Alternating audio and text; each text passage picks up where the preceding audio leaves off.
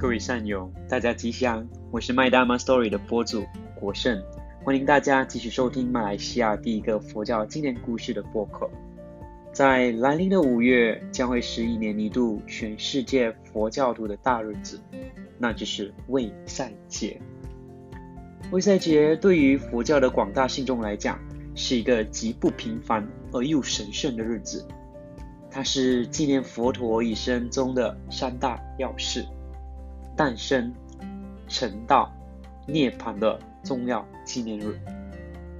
为了纪念佛陀，马福清在日前推动了认识释迦牟尼佛的运动。在这全新的单元，我们将收集佛教徒对我们的老师的敬仰故事。成为这单元的第一位嘉宾，当然少不了马来西亚。佛教青年总会总会长陈建良居士的分享，让我们一起洗耳恭听我们的老师对陈建良居士的启发。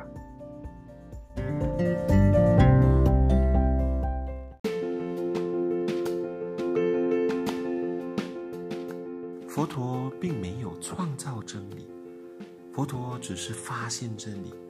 他发现了这个大自然的真理，而告诉我们，让我们呢少走许多的冤枉路，让我们看清事情的真相后，让我们自己决定我们自己的命运。佛陀让我们看到，人类是如此的珍贵，每个人都能够与佛陀一样，有机会能够进入涅槃。佛陀毫不吝啬的跟我们分享这条所谓成佛之道，让我们的生命能够去向光明与希望。今天，让我们好好珍惜佛陀留下来的教法，让我们真正的能够认识到这个世界的真理，让我们的生命看到光明和希望。借着为赛节的到来。